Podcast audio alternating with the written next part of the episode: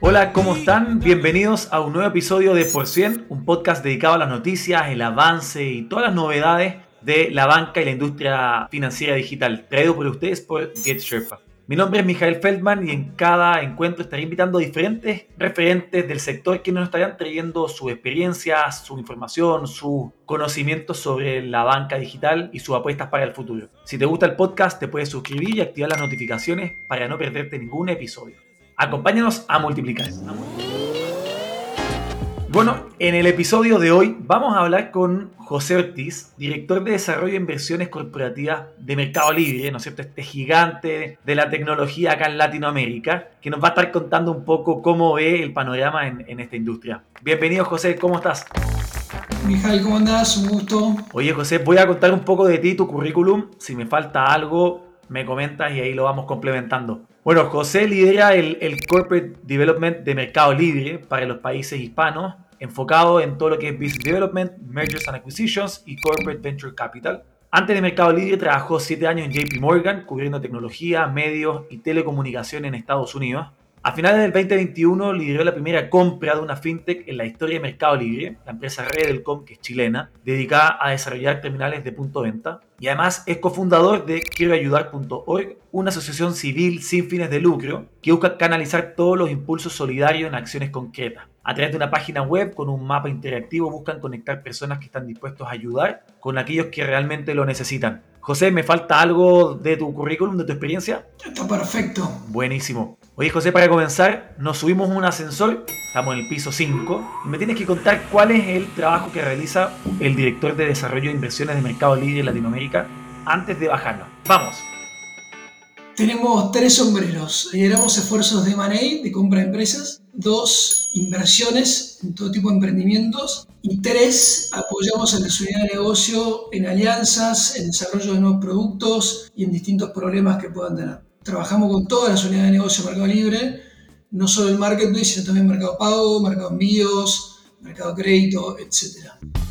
Espectacular. Oye, José, cuéntanos un poco de, esta adquisición que hicieron, esta primera que, que, hizo Mercado Libre. Yo como usuario había visto Redelcom, pagando en Chile siempre la experiencia muy buena. Cuéntanos cómo fue este hito de, de hacer la primera adquisición y seguido a eso, ¿cuándo se elige invertir? ¿Cuándo se elige comprar? Un poco para hacerle seguimiento a, a ese proceso de, de compra que hicieron. El proceso de Recom fue un proceso muy lindo, arrancó hace mucho tiempo, cuando nos conocimos primera vez con Roberto Chame, donde ellos recién estaban arrancando en, en, la venta y distribución de los, de los POS, de los procesadores de pagos, y mismo tuvimos una conversación inicial con Roberto que dijimos, hablemos cuando tengan vendidos más de X dispositivos. Y la realidad es que volvieron al poco tiempo y dijeron, los tenemos vendidos, volvemos a la mesa, y desde entonces nada, trabajamos en todo un proceso grande de due diligence, entender potenciales sinergias, entender el fit cultural de la empresa y, y, qué podíamos hacer juntos. Y bueno, nos fuimos entusiasmando y después de varios meses de trabajo en conjunto logramos cerrar la transacción a fin del 2021.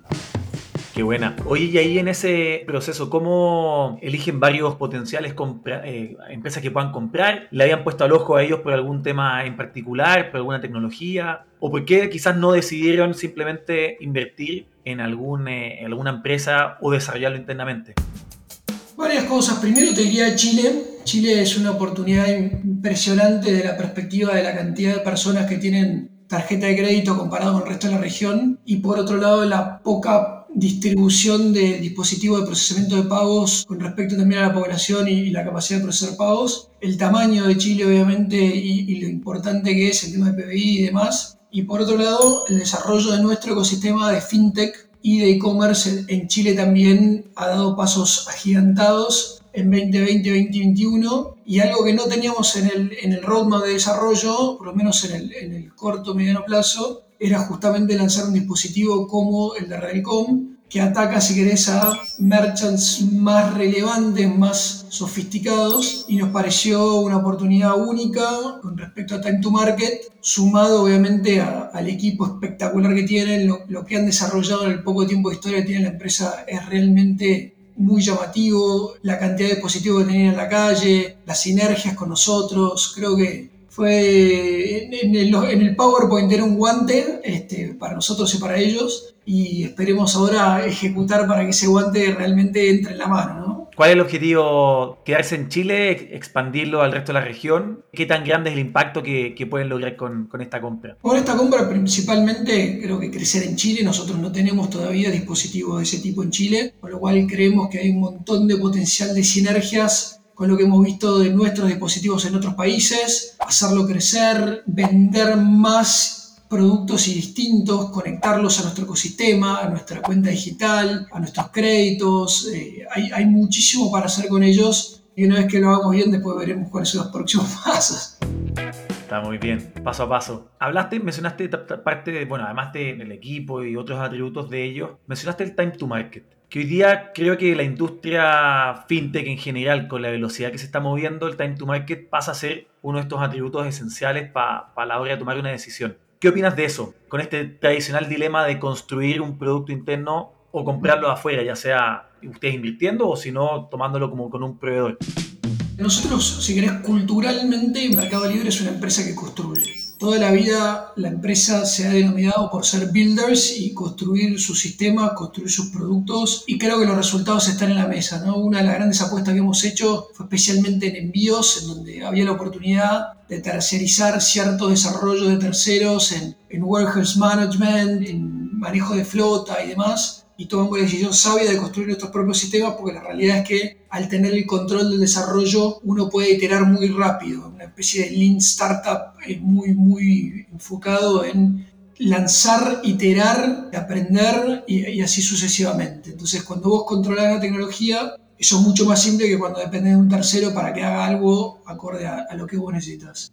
Más allá de eso, creo que depende depende del país, depende la oportunidad, depende el vertical, el foco de la empresa, ¿no? A veces que justamente por foco nuestro sabemos que tenemos que entregar resultados en ciertos verticales y por ahí no hay banda ancha, espacio o lo que sea en, en construir o trabajar en ciertos verticales que nos parecen súper atractivos e interesantes. Y de esa perspectiva es donde invertimos, donde por ahí adquirimos una empresa y demás. Va, va un poco por ahí, te diría. Foco de nosotros lo que tenemos en el plato y que tenemos que ejecutar, y por otro lado las oportunidades que hay en el mercado. ¿no?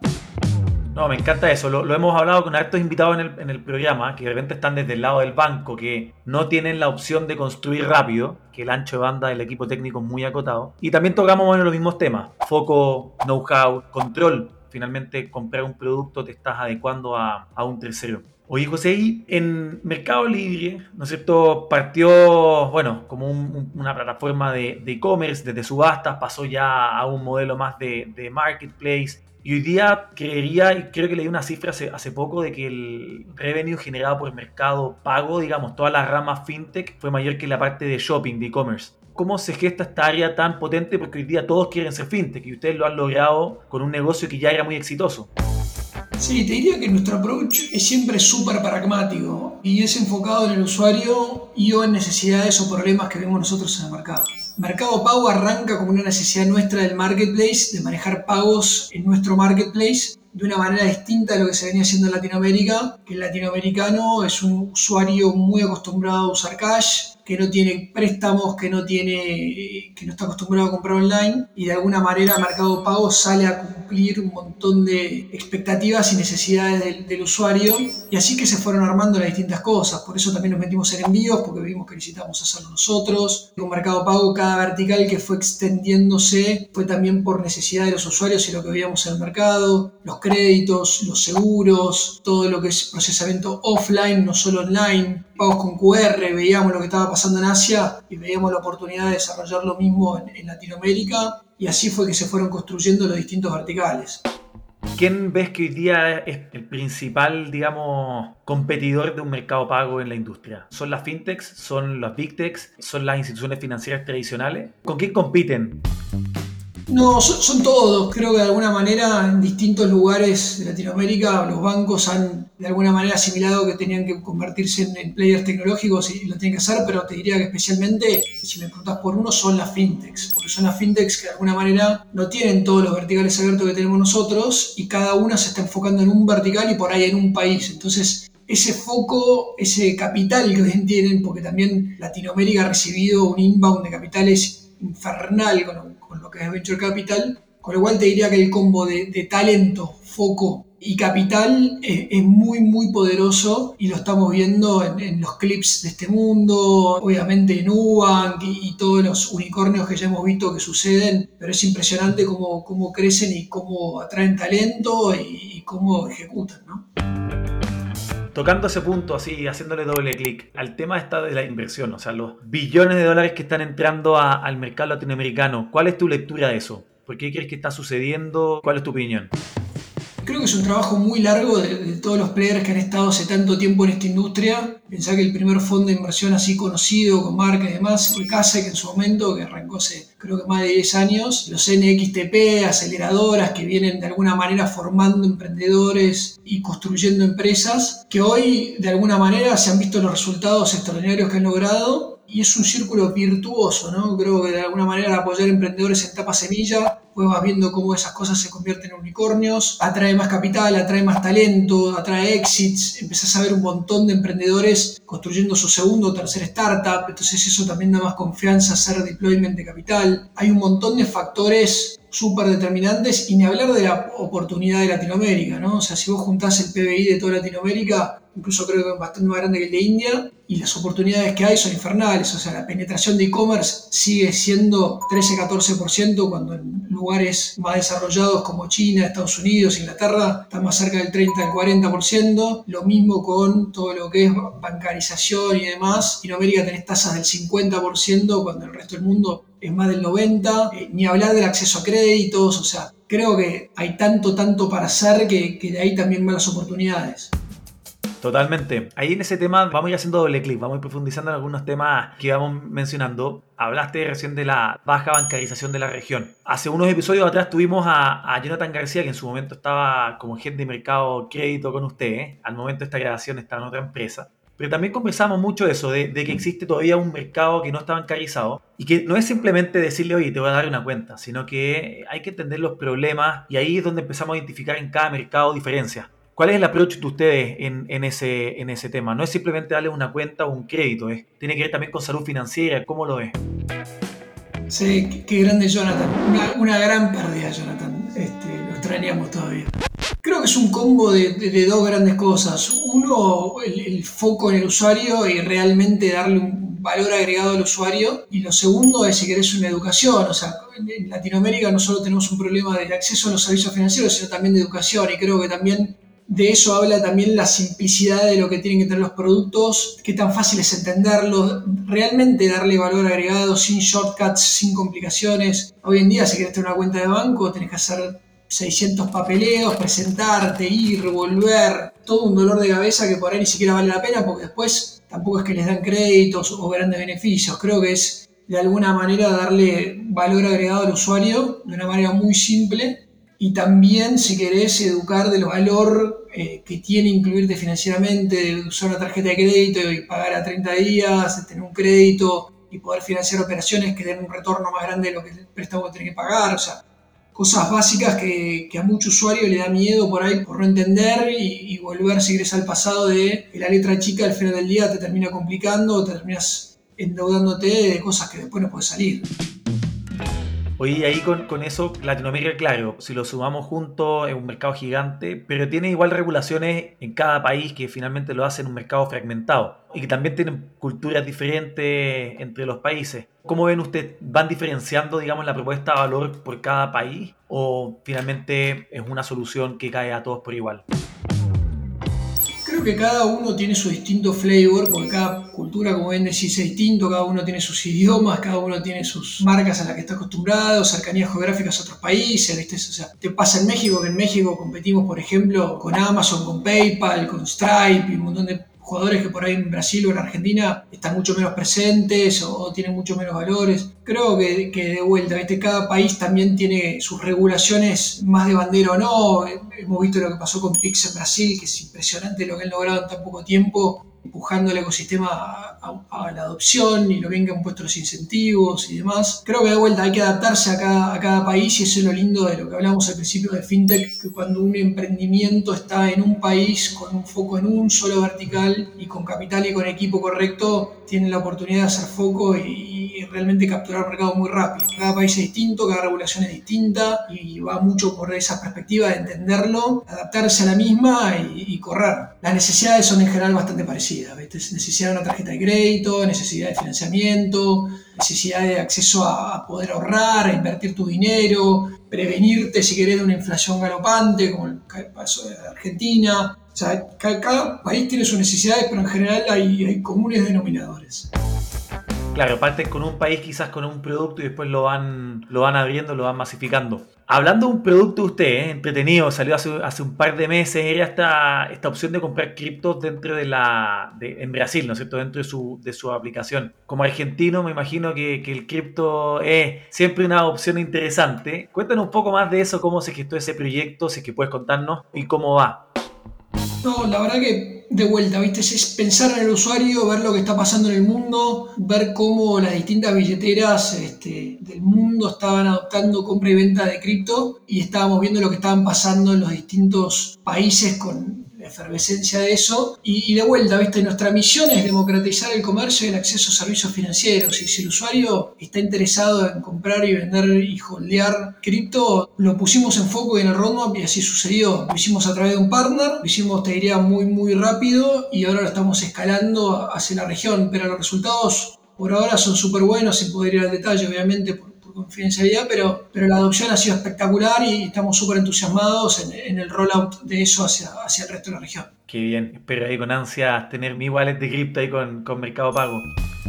Oye, y otro tema, que, que, uno de los efectos que pasa de haber tantas empresas tecnológicas, tantos bancos o empresas tradicionales yéndose a la tecnología y que también haya mucho capital, es digamos esta guerra de talento. El otro día conversaba con alguien y me decían, lo que pasa es que estamos todos compitiendo con Mercado Libre. Mercado Libre es este gran monstruo que se está comiendo todos los desarrolladores y claro, y hay que empezar a competir no solamente por los clientes, ahora también por los equipos. ¿Qué opinas de esa frase que me llegó?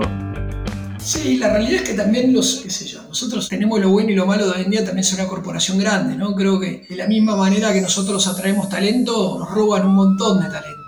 Y si te empezás a dar cuenta, muchos de los emprendimientos grandes barra unicornios de este mundo hoy en día tienen como CTOs, directores y, VPs de Mercado Libre y Mercado Pago de hace dos años. Entonces pasa también que nos roban eh, mucho talento y creo que es parte de lo lindo del mercado, que justamente está creciendo todo y hay que competir por, por retener ese talento. Gran parte de eso creo que es también la misión de Mercado Libre, de, alguna manera lo que acabamos de hablar, la posibilidad de crear y ver en la cancha mucho de las cosas que están pasando, cómo de alguna manera eso evoluciona, cómo tiene un impacto regional automáticamente. Creo que obviamente tenemos ventajas, pero también tenemos desventajas.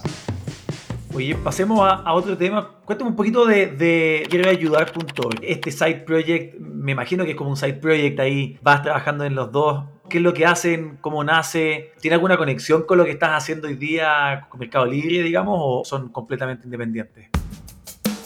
Quiero ayudar es un gran proyecto que nace en 2012, 2013, que básicamente conecta a gente que quiere donar todo lo que no sea dinero, muebles, ropa, lo que sea, con la gente que lo necesita, con distintas ONGs que las capturan, y lo mismo con voluntariado. Si tú quieres hacer voluntariado en algún tipo de, de foco de niños o adultos o lo que sea, también te conecta con las instituciones correctas. Lamentablemente no le puedo dedicar el tiempo que me gustaría, te diría que hoy por suerte hay un equipo de trabajo hace rato que, que lo empuja, yo me, me, pondría colorado decirte que le dedico mucho tiempo, porque la verdad que no, lamentablemente, pero sí es algo que, llevo en el corazón y qué bueno que lo levantaste en la bio porque, porque es algo de lo que me da mucho orgullo y, y sigue empujando, sigue trayendo tráfico. Y la realidad es que sigue ayudando a un montón de gente con una estructura súper tecnológica y light eh, en cuanto a, a CAPEX y equipo conecta mucha gente para un buen fin. No, espectacular, lo, lo vimos y lo encontramos ultra interesante porque es entretenido eso, estuve leyendo en tu, en tu blog estos proyectos de verano que vas desarrollando y también, claro, ir descubriendo ahí estos, estos side projects que van, que van armando quién, quién es cada persona. Está entretenido. El proyecto de verano fue una amiga este, que estaba complicada en cómo lo lanzaba y lo estructuraba este, y terminó sin hacerlo después de haber tenido esta conversación con sus socios. Así que creo que sirvió por lo menos para no invertir mucho tiempo en hacerlo. Pasando a otro tema, eh, Big Fail algún big fail que hayas tenido, que haya tenido un desenlace positivo y que si no fue positivo, que finalmente te dejó un, gran aprendizaje. Te diría que los big fails, y yendo también al blog, algo que escribí, es el error que no se ve. Y en mi mundo también, de, de manera de inversiones y demás, el mayor error probablemente son las oportunidades que se nos escaparon y que no hicimos. Te diría, no me arrepiento tanto de las que hicimos, creo que de esas también hemos aprendido, de las que fueron mal, pero se me viene rápido de la cabeza un, corner shop. Yo entré a Mercado Libre en 2018, tuvimos a los fundadores de Corner Shop en, en, nuestras oficinas con nuestro management team, vimos el talento de ellos, eh, lo bueno que eran como equipo, el expertise que tenían, cómo estaban abordando un vertical súper relevante como el que es groceries, la tecnología que habían desarrollado, la atracción que estaban teniendo, los inversores que tenían, y por, si querés, de alguna manera nosotros no terminar de verlo, pensar que por ahí nuestro desarrollo y tiempos por ahí van a terminar compitiendo con ellos y demás, no nos terminamos cuenta que por ahí invirtiendo en ellos, podríamos haber capturado un mercado que hoy no estamos capturando y hoy seguimos en, 2022 y supermercado lo lanzamos recién hace, hace un año y, monedas. Entonces pasó un montón de tiempo, obviamente la historia la saben todos, se la terminaron vendiendo Uber, este, un retorno en la inversión extraordinario. Este, si querés lo mejor de, no haber hecho eso fue la relación que hemos construido después con OLVP, un fondo de los mejores de, México, este, que desde entonces hemos quedado en contacto y compartiendo pipeline y, best practices y trayendo proyectos de ellos a, Mercado Libre para ver cómo, si hacemos sinergias o no y demás. Entonces, si querés, lo bueno de no haber hecho Corner Shop fue esa relación y, el aprendizaje también de que por ahí a veces hay que ser un poco más agresivos y, y tomar un poquito más de riesgo. Claro, es, lo que siempre hablan como el FOMO, el Fear of Missing Out, de, no sé, hablaban de un fondo de Estados Unidos, no invirtió en Rappi ya tenían pánico y dijeron, bueno, ¿cómo no le entramos a Rappi? Ahora entrémosle al que venga porque no queremos perder esa, esa oportunidad. Oye, ahí con, eso de, de, volver a lo que hablamos antes, finalmente el pensar en que construirlo internamente, el groceries iban a salir algo mejor, más rápido, ¿cómo evitar eso? ¿Cómo evitar ese... A ver, acá nos escuchan muchos bancos, nos escuchan muchos emprendedores y que siempre hay que estar pensando en la estrategia correcta en, el momento. Compro, desarrollo, me asocio. ¿Cómo evitar ahí esos, esos errores que pueden costar caro de repente?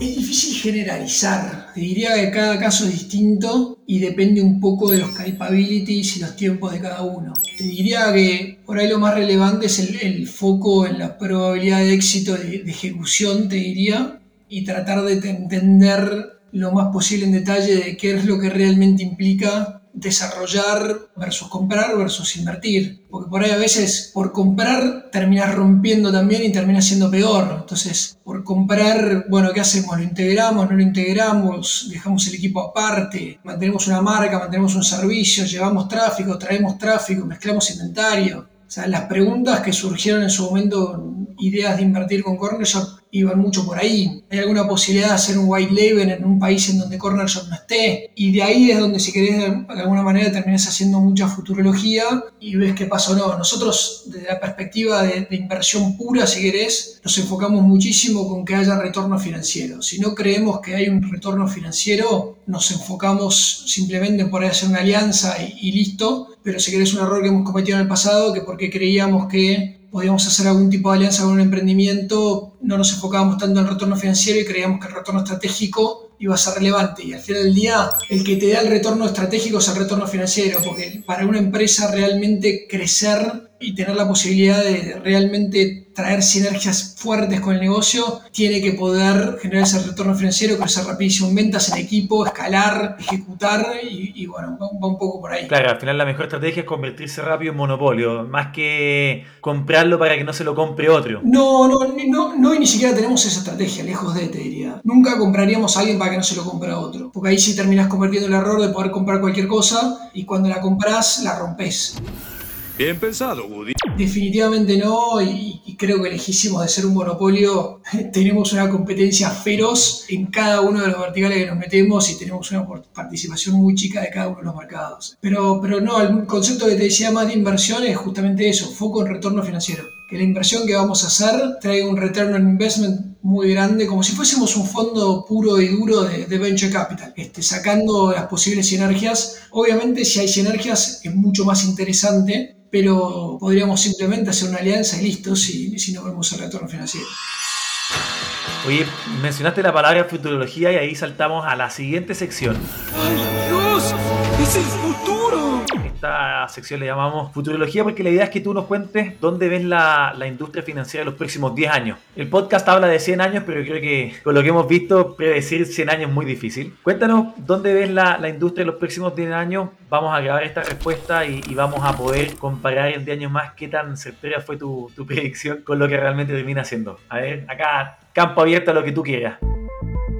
Yo creo que en Latinoamérica los próximos 10 años probablemente no sean tan rocket science. O sea, creo que es de alguna manera seguir y aprender los pasos de los países más desarrollados de lo que estamos viendo. Sí creo que empiezan a haber herramientas cada vez más interesantes. Está el, el cliché típico de que todas las empresas se terminan convirtiendo en una fintech, este, porque los datos que tienen les permiten hacer préstamos, les permiten hacer un montón de cosas. Creo que en los próximos 10 años hay muchísimo para hacer de lo actual dar muy buenas soluciones y, mejorar todo lo que es procesamiento de pagos online, offline, créditos, seguros, o sea, la penetración de distribución de seguros de manera online creo que está en el 2-3% con toda la furia, cuando en otros países está más cerca del 15-20%, o sea, hay industrias que todavía están en etapa reconta temprana y hay muchísimo para hacer. No sé si te contesté lo que querías. Obviamente hay un montón dando vuelta de, cripto y, todo lo que es eh, cripto sigue mejorando mucho. El costo de procesar pagos es cada vez más barato. Los tiempos de ese procesamiento son cada vez mejores. Siguen lejísimos de la eficiencia, si querés, en cuanto a costos y tiempos de, de, del procesamiento de pago tradicional. Pero bueno, creo que se ven avances tan relevantes y, y esta posibilidad de montar, si querés, estructuras descentralizadas con múltiples jugadores que se ven beneficiados por justamente contribuir al sistema es súper interesante a ver dónde nos lleva. Oye, y en este futuro, digamos, donde se masifican estos servicios y todo, ¿dónde ves a los, a los actores tradicionales? ¿En qué rol van a estar jugando ellos? ¿Cómo ven la acción de las fintechs? Eh, no todas pueden sobrevivir, la gente no puede tener 20 wallets. ¿Qué, qué piensas sobre ello? A ver, creo que desde los tradicionales como te dije, se empezaron a dar cuenta de la importancia de, simplificar procesos, el foco en el usuario y el foco en tecnología. Creo que es un tema, creo que el principal desafío que tienen ellos es cultural y de liderazgo, en donde tienen que de alguna manera embrace lo nuevo y olvidarse un poco de lo viejo y ver cómo de alguna manera compiten con los NPS que, que tiene un Nubank y, y demás, de cómo tratan al usuario. Ese es un punto. El otro punto, si querés, es creo que nosotros nos tenemos que acostumbrar a lo que hemos visto en Latinoamérica en los últimos años y, peco por ahí un poco de negativo, pero muchas veces veo mucho emprendimiento levantando y gastando capital como si fuese obvio que van a levantar en la próxima ronda muchísimo dinero a, a evaluaciones desorbitantes. Y creo que la falta de foco a veces en, o de mención y, y demás en, en, profitability y en unit economics y, y, llegar, si querés, a un mundo un poco más sano también puede complicar a varias que, que vienen creciendo a costa de gastar mucho dinero en, en customer acquisition y, demás. Creo que va a haber mucho de eso en las fintechs en, ese sentido de tener un, una mayor conciencia y cuidado de, de, de caja. ¿no? Bueno, José, eh, hemos llegado al, al, al, final de esta entrevista. Te quiero agradecer enormemente por el tiempo, por la dedicación, ¿no es cierto?, en esta, en esta entretenida conversación. Creo que salen insights súper, súper interesantes. Ni siquiera pensando en, en, en temas de, de, Corporate Venture Capital, sino que finalmente en temas de, de estrategia, que creo que es súper, súper relevante. Así que te agradezco muchísimo. Si la gente se quiere poner en contacto contigo, ¿cuál es el mejor canal para hacerlo? Eh, tengo, bueno, por LinkedIn o por también tengo mi blog, que es eh, mi-delmedio bit.com, B-I-T este, que también invitadísimos a, a, conectar desde ahí. Felices de, de escucharlos. Súper. Gracias, José. Te mando un abrazo grande. Gracias a ustedes por la invitación y por la charla. Abrazo. Bueno, muy interesante la conversación con José. Eh, nos deja ahí hartos temas estratégicos bien interesantes a la hora de, de evaluar un proyecto puesto aquí desde el punto de vista de, alguien experto en inversiones y, y, en estrategia, digamos. Así que a escucharlo varias veces para que no, no se nos vayan olvidando esos temas.